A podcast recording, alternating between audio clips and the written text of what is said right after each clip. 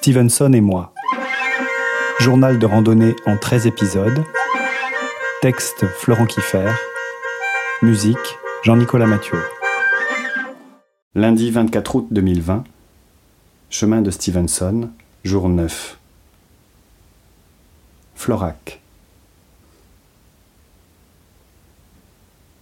Aujourd'hui, c'est le jour le plus long. 28 km, des dénivelés en veux-tu en voilà, et puis pas d'eau. Aucune habitation, rien. Nous nous engageons chacun pour soi dans la sente qui, dès le départ, prend la pique de front.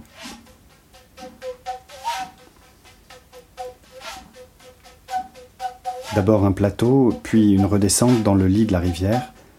Il fait très frais, je mets ma doudoune et puis ça remonte raide, jusqu'à un interminable et sublime chemin de crête merveille des merveilles.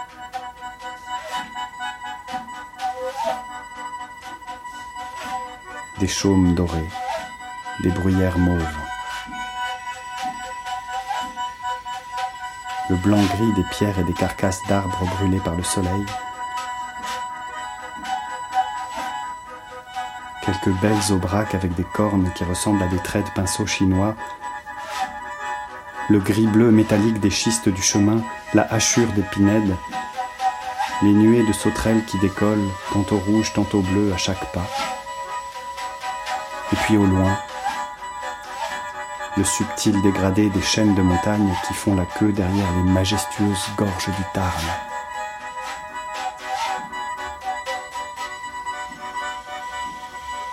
Je ne m'arrête guère, je suis pressé, mais la beauté est partout.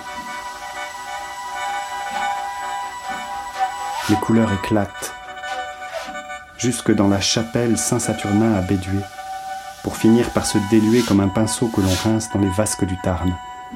Il ne manque plus qu'une baignade, et c'est la journée parfaite.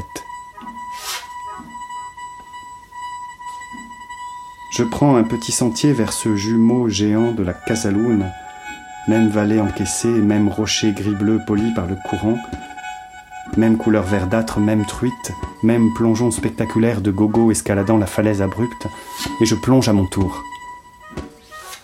Sans le même panache, mais avec conviction. Il me restera encore 5 km à travers les châtaigniers pour arriver à Florac et retrouver l'horreur des voitures, du bitume,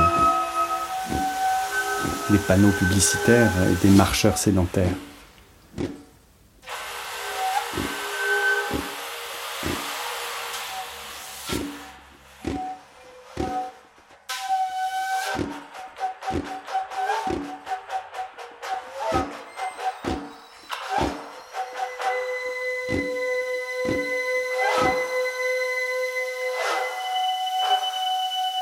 Ce soir, je dors en chambre dans un spartiate centre d'accueil.